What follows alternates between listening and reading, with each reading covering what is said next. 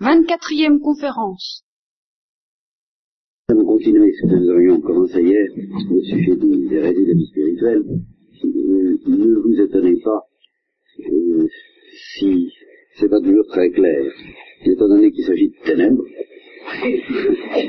Par définition, les analyses euh, indéfinies, sinon infinies, dans lesquelles on peut se lancer à propos de toutes ces misères, sont forcément toutes euh, relatives, discutables, euh, interminables, enfin, on fait ce qu'on peut jeter un peu de lumière là-dedans.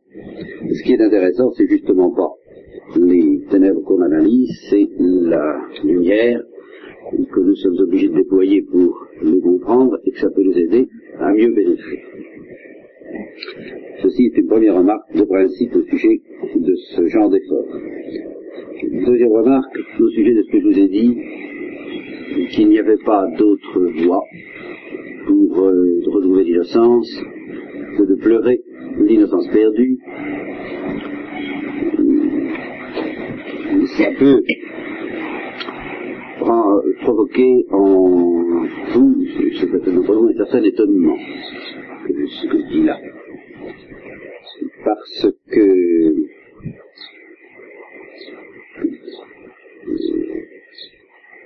pouvez-vous dire, mais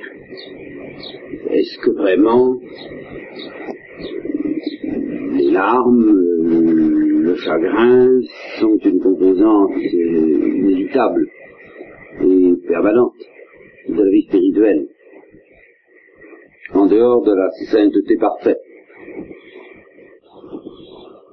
Est-ce que nous ne pouvons pas penser que dès maintenant, nous avons retrouvé l'innocence, au moins l'innocence baptismale, celle que nous donne le baptême, que enfin, le l'innocence perdue, c'est tout même le fait du pécheur comme tel, de celui qui se convertit, comme Marie-Madeleine, dont la liturgie nous dit que la liturgie nous présente comme une pénitente. Je ne sais pas si vous avez remarqué, mais c'est la seule de toutes les saintes et de tous les saints du calendrier liturgique qui porte ce titre. absolument unique dans les annales de la liturgie latine, tout au moins. Je ne sais pas comment c'est ailleurs. Les autres sont, ne sont ni vierges ni martyrs. net net, non non, ça. Édition un peu négative. Il y a des veuves quand même. Sainte Monique est présentée comme une veuve, vidois, n'est-ce pas? Il y a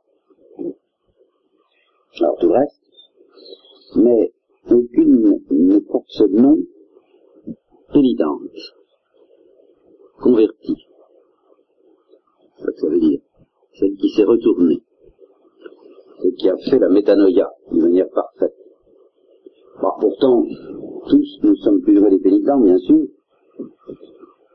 Saint Augustin aurait pu être présenté comme pénitent, si vous voulez, mais évidemment, son titre de docteur de l'Église efface cette euh, gloire à laquelle pourtant peut-être il tient davantage qu'à celle d'être docteur.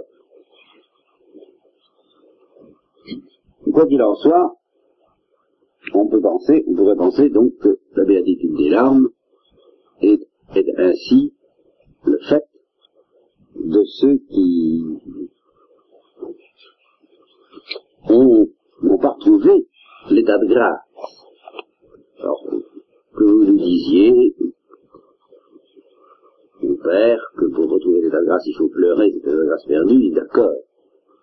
Mais, une fois l'état de grâce retrouvé, est-ce que la joie d'avoir retrouvé l'état de grâce ne doit pas l'emporter au total sur euh, le chagrin, la douleur de ne pas être encore parfaitement consommé en perfection, pas être parfaitement consumé par le feu de la charité.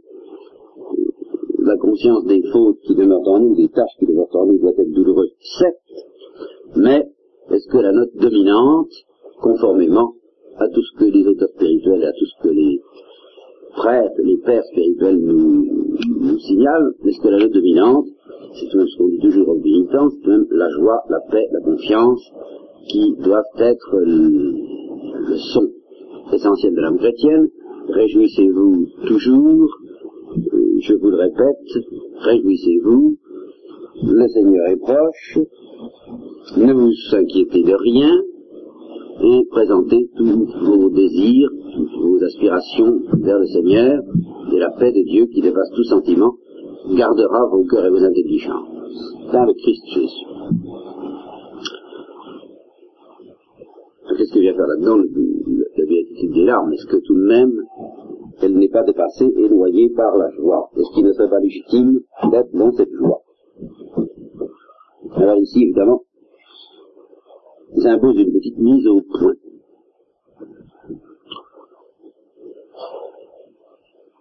Je pense en effet que la joie et la paix doivent être le dernier mot de notre psychologie dès maintenant. Je ferai seulement remarquer une chose. La joie, la paix, l'amour, la conscience d'être aimé, comme je vous l'avais dit à propos de Dieu nous aime, et la joie d'aimer Dieu en retour.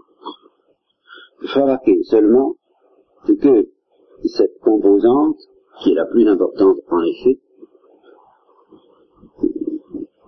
n'est pas un, le moins qu'on puisse c'est que c'est pas un programme d'assaise.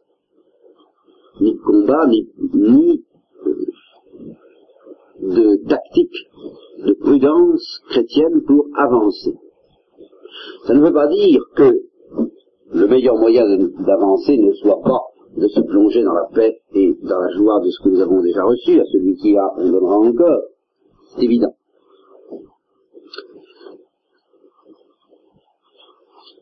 Je suis, tout à fait d'accord là-dessus.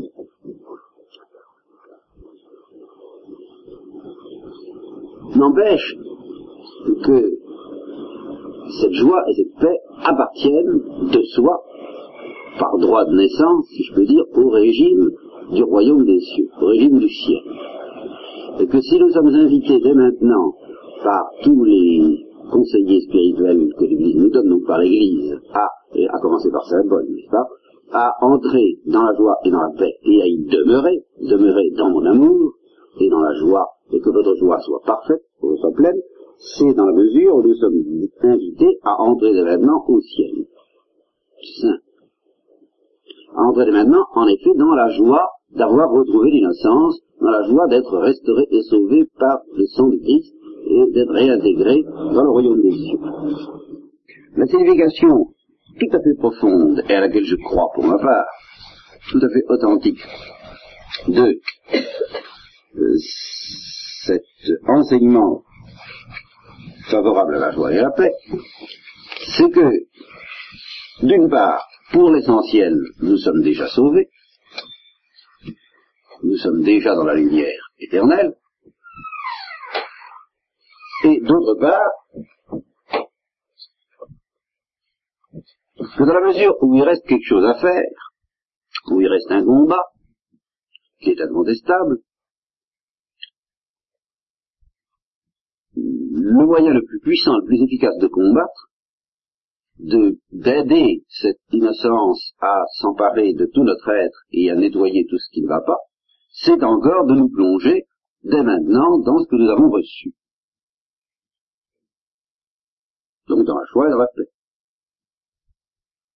Si nous parvenions à rester dans cette joie et dans cette paix, telle que le Christ nous la donne, eh bien, nous connaîtrions un grand déchirement, le déchirement que euh, cette joie et cette paix provoquent dans le tissu de notre être et de notre cœur, dans la mesure où il résiste encore à cette joie et à cette paix. Donc on peut dire que l'innocence consiste à ne plus résister, et que le péché consiste précisément à résister à la joie et à la paix. Par conséquent, quel meilleur moyen de d'obtenir la consommation, de permettre à la petite graine, la plus petite de toutes les graines qui a été plantée en nous par le baptême, de s'épanouir, quel meilleur moyen que de se plonger dans les sentiments qu'elle suggère en nous, dans la contemplation du ciel tel que nous pouvons déjà l'inaugurer sur la terre, et ainsi le royaume des cieux grandira en nous tout seul, ça, euh, même quand nous dormons, comme le dit le Christ. Ah, tout ça est absolument vrai.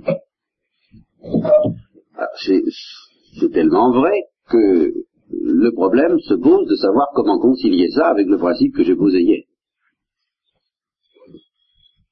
Alors, avant d'aller plus loin dans l'analyse des hérésies, comme toujours, je préfère approfondir la lumière et la vérité et écarter toute équivoque de votre esprit. Donc, ce point est vrai, mais je dois faire à son sujet un certain nombre de remarques. Première remarque, comme nous sommes sur la terre, cette joie elle-même, cette paix elle-même, cette douceur de Dieu elle-même, euh, est normalement la source d'un déchirement et d'un grand déchirement, et d'un déchirement de plus en plus grand, au fur et à mesure que nous nous rapprochons de la purification suprême. Ça, je voulais expliquer de toutes les manières, sous toutes les coutures, sous tous les angles, si je peux dire. Je vous ai expliqué que le mystère de la croix, c'est précisément cela. C'est que cette, cette petite graine de la douceur et de la joie rencontre en nous une résistance terrible, mal, bien que le principal soit acquis, le fond de notre être est restauré par le baptême et le sang du Christ, mais il reste à nettoyer la place. Le, cœur de la place est enlevé, la forteresse est conquise, il reste à nettoyer les environs. Et ce nettoyage est douloureux, et c'est le de la croix. Je suis d'accord, je ne redis pas ce que je viens de dire, que le nettoyage se fera d'autant mieux que nous nous plongeons dans la joie et dans la paix, que nous demeurerons dans l'amour, un point c'est tout, et sans nous occuper de considérations tactiques et même ascétiques. En un sens, dans la mesure où on parvient à demeurer dans l'amour de Dieu, on est délivré des préoccupations ascétiques. Comment faire pour progresser? C'est ce qu'avait tenté Thérèse de l'Enfant Jésus en particulier. Tout ça est très compliqué, moi je préfère me plonger dans l'amour et ça suffit. Mais, première remarque, qui n'atténue pas la vérité de, ce qu'on vient de dire, mais qui lui donne toute sa profondeur, cette plongée même dans l'amour sera la source d'une immense souffrance et d'une immense mortification. Autrement dit, loin de nous dispenser du mystère de la croix et du mystère des larmes, c'est précisément cette plongée dans l'amour qui va provoquer les larmes. Ou l'équivalent intérieur et plus douloureux encore que les larmes de, ces mêmes larmes, le déchirement dont je parlais. Le déchirement inexprimable, le gémissement de la créature dans les douleurs de l'enfant. il va falloir que tout ce qu'il y a de dur en nous craque sous la pression de cette joie. Eh bien, ça va pas se faire sans douleur. Et ça s'appelle les douleurs de l'enfantement ou les douleurs de la, de la résurrection. On pourrait même dire les douleurs de la joie. Bon. Alors, si on va jusque-là, nous sommes parfaits, nous sommes tous d'accord. Il n'y a rien d'autre à faire que dans la joie, mais cette joie comporte euh, des douleurs qui lui sont. L'accroissement de cette joie, l'augmentation de cette joie ne se fait pas sans un accompagnement de douleurs que j'appellerais les douleurs de la joie, oui, les douleurs du ciel, en attendant que tout soit consommé. Quand tout sera consommé, il n'y aura plus de douleur, il n'y aura plus que la joie. Mais en attendant, ben, nous sommes prévenus. Et il faut quand même pas trop se faire d'illusions ce sera la joie toujours, et la joie sera parfaite, mais la joie sans douleur, non. Vous voyez Ça, c'est pas pour ici-bas. Ce sera la joie avec douleur et provoquant une douleur. Alors que j'ai appelé ça la béatitude des larmes ou autrement, ça n'a pas une telle importance, n'est-ce pas? Qu'on appelle comme on voudra. C'est la croix, c'est le déchirement, c'est la pénitence, c'est la mortification dans son sens le plus profond, c'est-à-dire la mortification passive, celle qui nous est infligée par l'amour même de Dieu, en tant qu'il grandit à l'intérieur d'un cœur de pierre. Et c'est ce qui suffit à fonder, en dernière sort, comme euh, étant vraiment le dernier mot de notre vie sur la terre, toute discipline, dit l'Épître aux Hébreux ici-bas, est une discipline euh, méroris, et est une discipline de chagrin. Ça, veut dire tout apprentissage ici-bas euh, se fait dans dans une certaine douleur, dans une certaine souffrance. Et c'est ça que signifie la béatitude des larmes. Ça ne veut pas dire du tout que la joie est absente. Ça veut dire que la joie n'est pas seule, et qu'elle ne peut pas être seule tant qu'elle n'a pas tout nettoyé, tout consumé. Et que plus la joie est grande, moins elle tolère sans souffrir affreusement que tout ne soit pas nettoyé. Et c'est ça le fond de la des larmes. Bien. Là-dessus, deuxième remarque.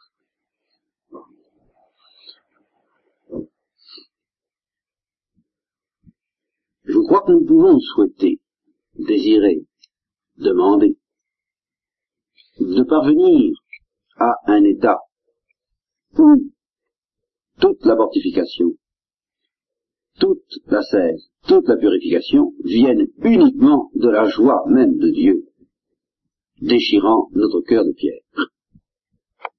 C'est certainement à la fois ce qu'il y a de plus efficace, de plus simple, de plus profond, de plus pur, de plus parfait comme vie chrétienne. La vie chrétienne ainsi définie, c'est vraiment la vie chrétienne parfaite, je veux dire. En attendant la vie chrétienne où il n'y a plus rien à nettoyer, bien sûr, ça. Mais euh, qui, est, qui, qui, est, de ce monde, qui pourra être de ce monde, mais qui n'est évidemment plus, on va parler, une vie chrétienne pénitente. Donc la perfection de la pénitence, la perfection de la cèse elle-même, autrement dit, la perfection de la recherche passionnée que nous devons faire de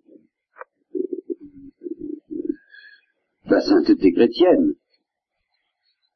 c'est cet état de souffrance provoqué par la joie et que j'appelle la béatitude des larmes. Et qui en effet n'est pas d'autant plus grand que l'innocence est plus absente, mais est au contraire d'autant plus grand que l'innocence est plus présente, tant qu'il reste un milligramme de dureté en nous.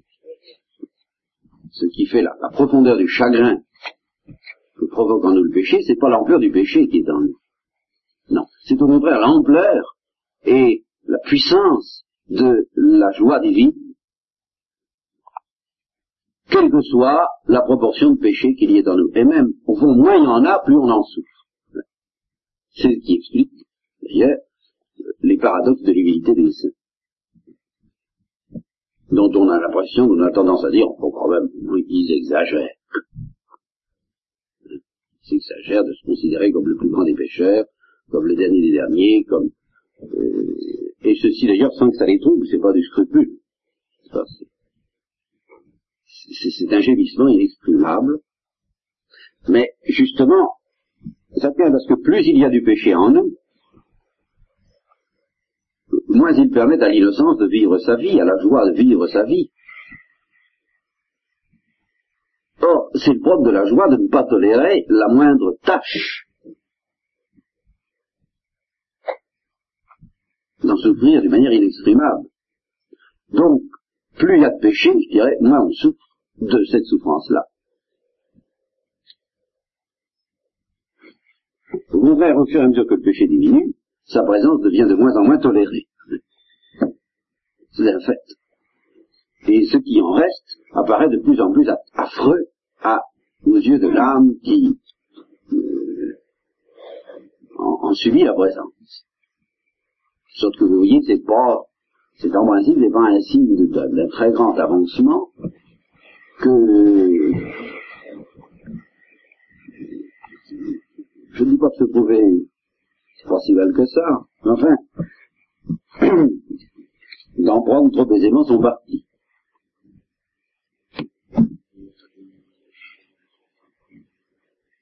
Il peut y avoir des moments très authentiques où sous la pression de la grâce et de l'amour de Dieu, on ait l'impression, comme dit Saint Jean d'Arrois, qu'il n'y a plus rien à nettoyer. Alors ça, c'est tout à fait authentique. Parce que ça ne consiste pas à s'accommoder d'une présence du péché, ça consiste à ne plus le sentir, péché. Si on ne le sent plus, évidemment, et si on ne le sent plus parce que la grâce de Dieu se fait très sensible, très intense, fait, c'est pas, c'est pas définitif, mais enfin, c'est très bien comme ça. C'est quand même, même sous la pression de la joie de Dieu, qu'on on est délivré, et non pas en vertu d'une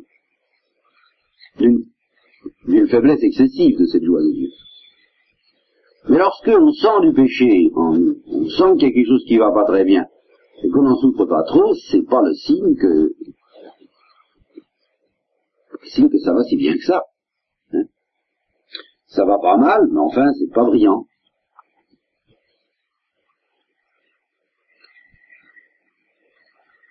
Si en particulier, tant qu'on a en particulier l'impression que les péchés des autres ou les tares des autres sont plus grandes que les nôtres, ben c'est signe qu'on supporte encore très bien son péché. Justement, le propre des saints, quand ils arrivent à un certain degré, c'est que euh, le péché des autres, parce qu'ils ne le sentent pas de la manière, leur paraît beaucoup moins important, beaucoup moins grave que le peu qui, qui en reste chez eux. Et c'est pourquoi ils sont parfaitement sincères et parfaitement vrais, et ils disent ce qu'ils voient dans la vérité de Dieu lorsqu'ils se considèrent comme plus pécheurs que le reste des hommes.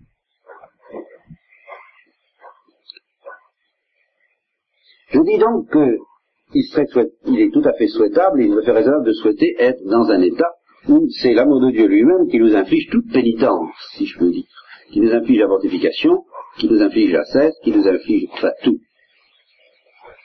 Mais,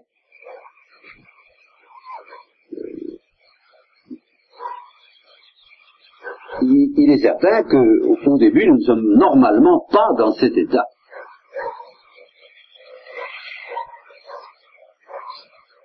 Dans la mesure donc où justement l'amour de Dieu ne fait pas assez s'ouvrir,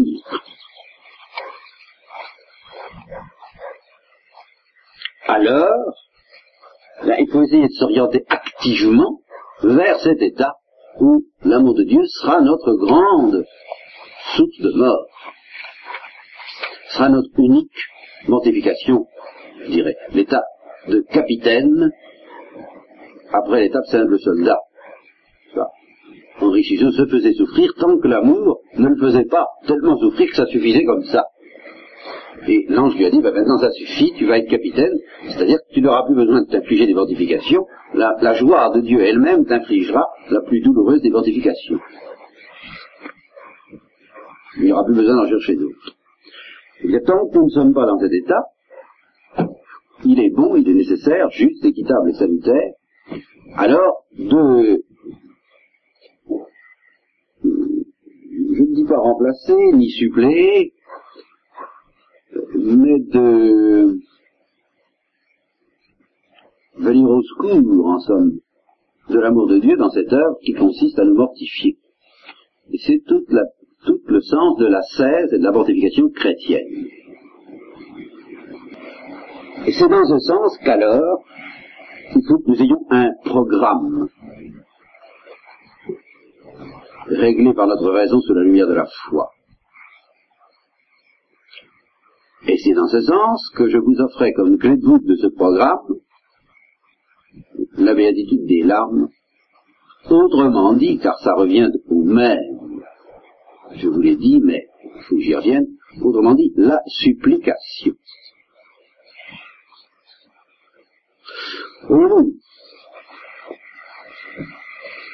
Prenez l'état d'une âme entièrement purifiée. Ce qui la domine, c'est l'action de grâce. S'il reste une supplication, c'est en faveur des autres, ou du péché qu'elle prend sur elle en vertu de la communication mystérieuse entre de la communion des saints,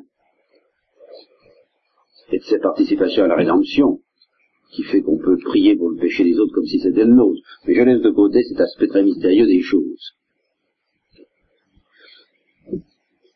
Je dis, en ce qui concerne le sujet, normalement, la supplication disparaît lorsqu'il est sanctifié, lorsqu'il est consumé, pour laisser place de plus en plus à l'action de grâce et à la joie. Et les larmes aussi disparaissent en même temps. Les larmes ne sont que le sommet de la supplication. Larmes, gémissement, déchirement, supplication, tout ça c'est la même chose.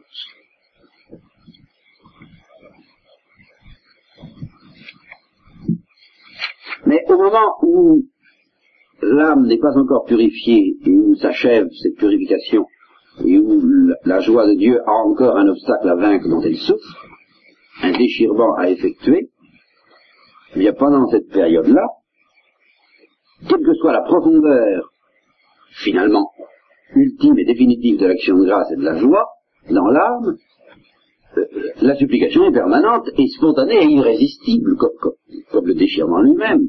Vous ne pouvez pas vous sentir déchiré entre deux forces, dont l'une vous porte vers Dieu et dont l'autre vous porte vers le monde, vers vous-même, vers la chair et tout ce que vous voudrez, comme le dit Saint Paul, sans supplier pour votre délivrance.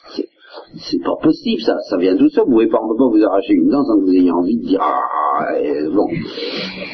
Alors, il n'y a pas, dans ce cas-là, il n'y a pas à décider de supplier, ni à décider de pleurer, ni à décider de gérer. On l'est, puis c'est comme ça, puis il, il a résulté un, un cri permanent de supplication vers le ciel. Bon. Alors je dis, l'action la, de grâce et la joie sont là, mais sous un régime tel qu'elle provoque plus une supplication qu'une conscience, une action de grâce consciente, bien que l'action de grâce soit là aussi.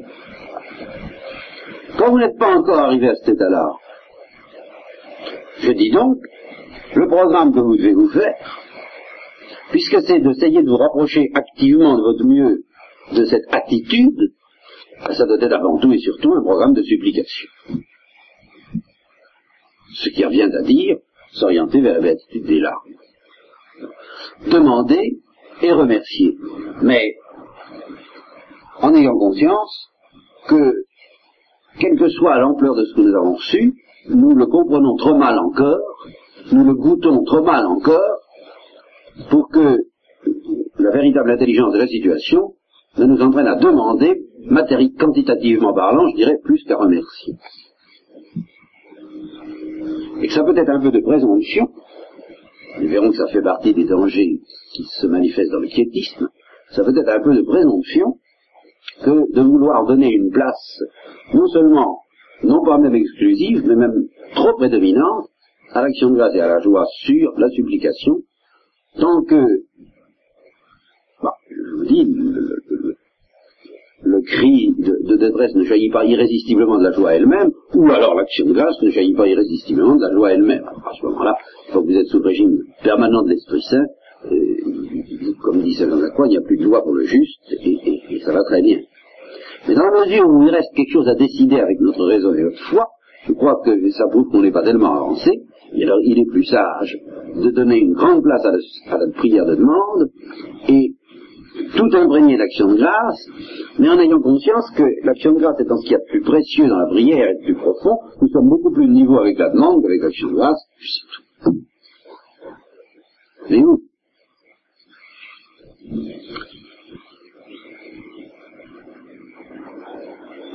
Alors, retenez bien ceci,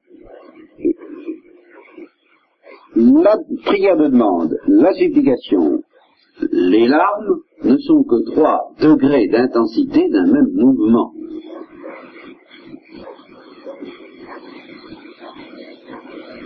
C'est pas difficile à comprendre.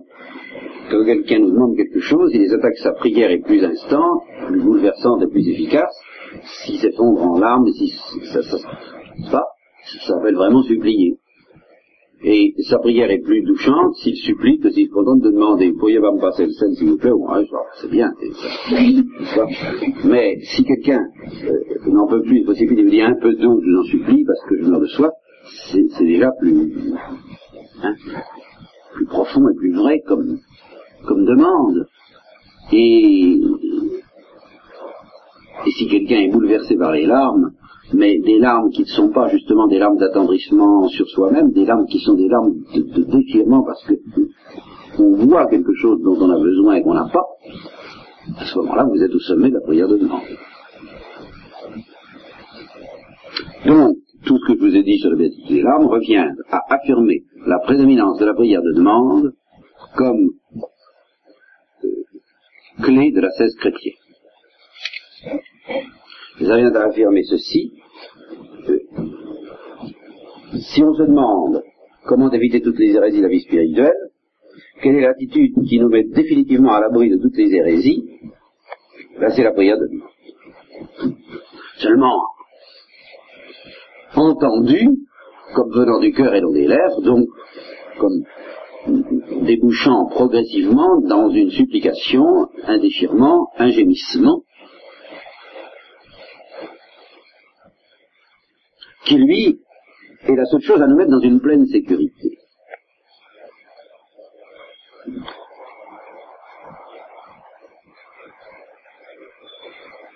Ah, la sécurité. Et je vous parle de la sécurité. Il y a plusieurs manières d'être dans la sécurité. La manière la plus élevée d'être dans la sécurité, c'est celle qui consiste à ne pas le faire exprès.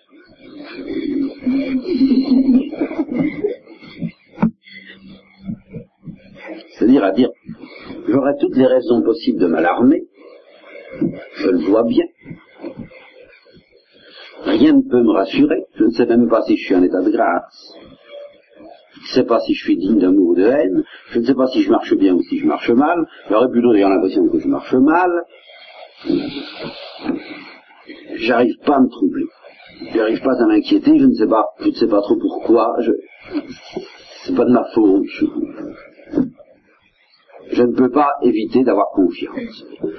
Alors là, c'est vraiment, ça risque vraiment d'être le fruit de l'Esprit Saint, mais entendons-nous bien.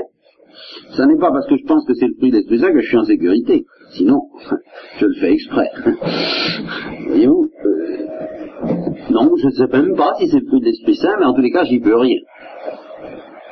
Je, je dis simplement, quand c'est l'Esprit Saint qui nous met dans, dans la sécurité, dans la confiance, c'est ça atteint cette profondeur telle que si tous les motifs d'avoir confiance sont enlevés, bah, on n'arrive pas pour autant à cesser d'avoir confiance. Voilà. Parce que ça ne vient pas des motifs, c'est notre être qui est dans la confiance, dans la joie et dans la paix. Voilà l'état des justes. Il faut qu'ils ont été purifiés, si vous voulez. Alors vous pouvez leur demander le sacrifice d'Abraham, ils, pleureront à chaudes larmes, si vous voulez, ils seront dans la détresse, mais vous ne pourrez pas leur enlever une certaine sécurité, c'est plus fort que. Voilà.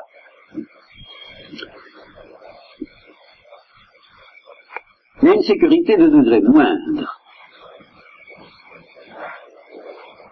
qui vient aussi de l'Esprit Saint, mais je dirais pas tout seul, tout au moins pas de la foi et de l'espérance pure qui vient de ce qu'on sent l'amour de Dieu, de ce qu'on sent la joie de Dieu, de ce qu'on sent la paix de Dieu. C'est-à-dire qui vient non seulement de ce que la joie est présente au fond de l'âme, mais de ce qu'on la sent. Je dis cette sécurité est moins élevée que la première.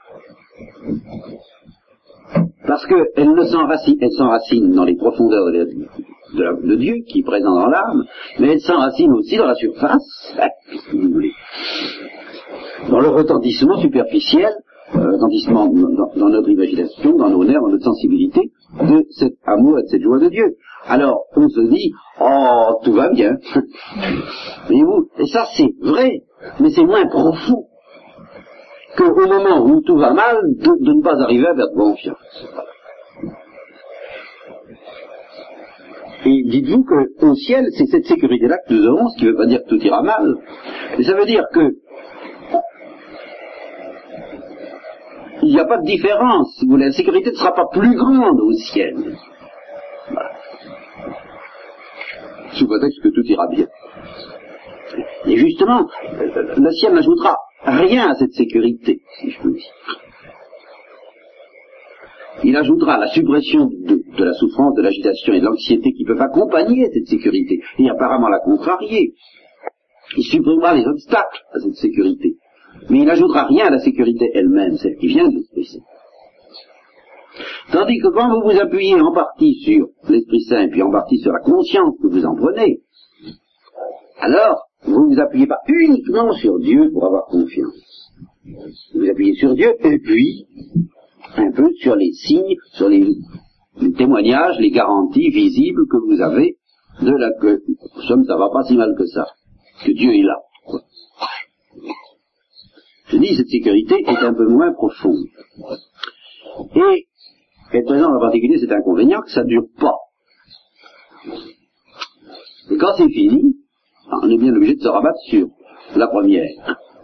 Et parce qu'on se dit, est-ce que, est-ce que je n'ai pas été trompé, est-ce que je n'ai pas été dans l'illusion? Ou alors, et c'est là le pire des dangers, ou alors, on prétend maintenir cette sécurité. Une fois que c'est fini. Et je crois que c'est là une des sources les plus profondes des hérésies de la vie spirituelle. On veut rester dans la sécurité totale et facile qu'on avait pu connaître. Et là, on invente des trucs, comme je vous le disais hier, pour s'y maintenir dans le plus dangereux, le plus raffiné, et celui précisément du piétisme. Je reviendrai là-dessus et à, à l'utilisation du manichéisme également, au fin de faire durer cette sécurité qui n'est pas la plus vraie, qui n'est pas parce qu'elle n'est pas pauvre, oui, sécurité de riche. J'y reviendrai. Alors ça, ça, ça, revient à la liste des ténèbres, je laisse ça de côté pour le moment. J'en reste à la lumière. Hein. Alors, vous voyez ce que je voulais dire. La sécurité la plus profonde, c'est celle qui ne fait pas exprès, celle qui n'a pas de motif de se dire je suis sur le bon chemin. Celle qui ne cherche pas de signe qu'elle est sur le bon chemin. Celle qui renonce à tout signe d'être dans le bon chemin. Et qui se contente de faire confiance à Dieu en fait. Et de s'en remettre à lui en fait. Mais qui ne se dit pas je m'en remets à lui donc. Ça c'est le quiétisme. Déjà. Qui s'en remet à lui en disant ben, on verra bien ce qui arrivera si je tombe sur la justice, je tombe sur la justice, je m'en remets à lui. Alors là, là oui, c'est la vraie sécurité. Alors, je vous dis, c'est sommet, ça. Euh, humainement parlant, nous avons besoin de motifs. Nous avons besoin d'observer notre conduite, et il est prudent. Il serait très imprudent, justement, de prétendre brusquement nous passer de tout contrôle. Vous voyez? Et de tout examen de nous-mêmes pour nous dire, euh, pour nous dire, bah, je me moque de savoir si je suis en sécurité ou pas. C'est encore déjà le quiétisme qui pointe. La, sécurité qui ne le pas exprès, c'est celle qui voudrait bien, qui, ne demanderait pas mieux d'avoir des signes, mais il n'en trouve pas. Qui honnêtement reconnaît qu'elle ne peut pas avoir de certitude, et qui y renonce parce qu'elle n'en trouve pas. Mais qui ne dit pas, j'en ai pas besoin. Oh non, c'est encore très riche ça, de prétendre ne pas en avoir besoin. Elle voudrait bien en avoir. Donc il est authentique de chercher à avoir un signe que nous sommes dans le bon chemin. Et c'est là où j'en arrive à ma deuxième considération. Quel est le seul signe qui puisse nous être donné, authentique, qui puisse nous garantir que nous sommes sur le bon chemin? Je réponds, la supplication. Si elle est vraie. Alors c'est là où, en effet, il arrive un moment où on n'est même plus sûr que la supplication soit vraie. Alors à ce moment-là, il n'y a plus qu'à s'en remettre, effectivement. Mais, la permanence de cette supplication sa profondeur, son caractère quelquefois ravageant, ah, là sont des signes auxquels on peut espérer euh, reconnaître que nous sommes dans la bonne voie. Tandis que la joie et la paix sont des signes beaucoup plus dangereux. Voilà ce que je vous dis. On la joie et la paix, chose bien plus profond. Mais comme signe que nous sommes dans le bon chemin, c'est beaucoup plus dangereux parce que c'est précisément ça. Ah bon, il faut dire spécialement, particulièrement, méfiez-vous des imitations. La supplication est beaucoup plus difficile à imiter. Oui. Parce qu'elle implique par sa naissance même une incertitude qui, à elle seule, si elle est acceptée, suffit à nous mettre dans la pauvreté. Évidemment, il peut y avoir une certaine paresse jusque dans la supplication, consistant à dire, écoutez, moi, oh, je m'en fais pas trop, euh, je vous en prie, venez m'en tirer, alors qu'il y aurait peut-être quelque chose à faire pour ça. Mais alors c'est tout de même, même dans ce cas, que la supplication n'est pas assez ardente, assez profonde, assez intense. Une supplication ardente, profonde et intense, qui, demande à un médecin euh, de le sauver, euh, ne néglige pas le médicament qu'il a porté de sa main, ce que vous voulez, pour autant. C'est évident. Elle prend le médicament, mais comme elle sait que c'est insuffisant, cette supplication, le prend le médicament, comme je vous disais hier, comme une manière encore de supplier mais elle le prend. Si on ne le prend pas, c'est qu'on ne supplie pas vraiment. la supplication est la plus dévorante des activités, la plus stimulante.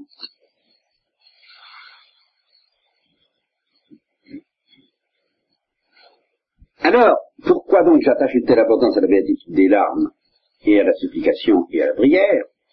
C'est que précisément quand il s'agit d'examiner les hérésies de la vie spirituelle, je trouve là le critère par excellence d'une attitude qui, elle, ne comporte pas de danger d'hérésie. Autrement dit, le point commun, le dénominateur commun de toutes les hérésies, je vous ai dit que c'était d'éliminer la béatitude des larmes, je pourrais vous dire tout aussi bien que c'est d'éliminer la prière de demande. Les pélagiens évacuent la prière de demande, parce que il ne s'agit pas de demander, il s'agit de travailler, donc à une perfection humaine. Les cathares éliminent la prière de demande parce qu'ils sont supposés être arrivés à la perfection.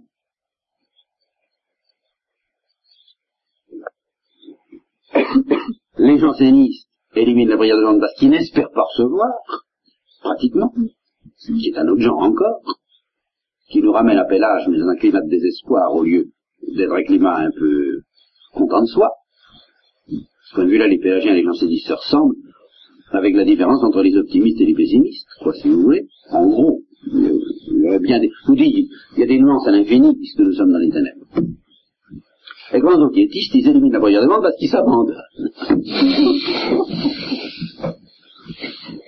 Alors ça, ce sont les plus malins, ceux-là. C'est au nom de l'humilité qu'ils abandonnent la prière de demande. Ça, évidemment, faire une hérésie au nom de l'humilité, c'est dangereux. L'humilité elle-même, défiez-vous des contrefaçons. Oui, pour tout, peut se méfier des contrefaçons. Mais pour la prière de demande, c'est bien plus difficile. Mais voilà pourquoi j'y attache une telle importance. Et nous mettons toujours, nous plantons toujours, n'est-ce pas, ce mouvement très particulier de l'orgueil consiste à refuser de supplier. Hein, c'est, voilà.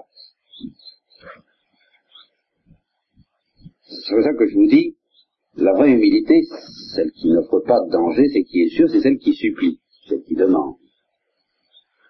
Et il y a des contrefaçons de l'humilité, et vous les reconnaîtrez au fait que c'est une humilité qui ne demande pas. Ça, c'est vraiment l'humilité quiétiste. Je, vois, je me laisse faire comme un tout petit enfant dans les mains de mon Dieu, je, ça, tout va très bien, je n'ai qu'à me laisser porter, vous voyez Parce que, et, et, l'orgueil se cache là-dedans, et, se, se, manifeste quand même, se trahit par cette répugnance à demander. Il n'y a pas d'acte plus simple, plus sûr, plus parfait, en dehors de la joie qui vient de Dieu elle-même, que la supplication. Mais toute ma thèse, elle est là. C'est simple. Et dans la supplication, vous êtes en sécurité. Et vous avez la réponse à tous les problèmes. Vous voyez, je crois que j'ai le droit, à partir de maintenant, de vous présenter les dangers effrayant de ces hérésies, parce que je crois que tout de même leur remède, il n'est pas compliqué, je vais donner. Hein. ne pouvez pas dire que je vous effraie en vous, en vous disant, mais, euh, et que j'aboutis à cette conclusion pratique, mais comment vais-je faire, comment faire pour éviter tout ça? Mon Dieu, y a partout, dans la droite et dans la gauche. Non, c'est simple, il n'y a qu'à se mettre à genoux, mais évidemment, se mettre à genoux, euh, comme si c'était la première fois, comme si on inventait ce geste pour exprimer l'état de notre âme. Et demandez ça à la Sainte Vierge qui, lui, elle, n'a jamais cessé de l'être. Et qui a été soulevée par Dieu, mais en restant à genoux. Et qui s'y trouve très bien. Vous savez, comme le petit Savlassi, il a trouvé son trou, mais une fois qu'il a trouvé, on est si bien là. Hein mais nous n'avons pas étudié encore la plus perfide des hérésies, justement parce que c'est le, le, quiétisme, c'est une caricature, je ne dis pas de la supplication elle-même, mais de l'état dans lequel on se trouve, dans l'état de, d'humilité dans lequel on se trouve de par la, de par la supplication. C'est une proclamation disant, mais j'y suis dans cet état, j'y suis, j'y suis, j'ai besoin de, j'y suis, mais j'y suis comme on sera au ciel, où effectivement, il n'y aura plus de danger, il n'y aura plus à supplier. Je crois que la plus grande sécurité, la seule finalement que nous ayons, c'est d'admettre qu'il y a toujours des dangers et de se contenter d'être à genoux, non seulement de, prétendre, non seulement d'être à genoux, mais de ne pas chercher d'autre sécurité que celle d'être à genoux. C'est-à-dire de reconnaître qu'il y a des dangers. Le danger du quiétisme, c'est de ne plus reconnaître qu'il y a des dangers. Je suis à genoux, donc je ne cours plus de danger. Oh, je suis à genoux, donc j'espère éviter les dangers qui me menacent toujours. Voilà. Alors demandez à la Sainte Vierge de vous apprendre tout ça de manière très simple, dans un simple regard, et vous dira tout ce que j'essaie de vous dire. Là, c'est une intuition tellement simple. Hein moi, je bavarde, c'est très compliqué finalement. Mais c'est si simple dans cette lumière-là.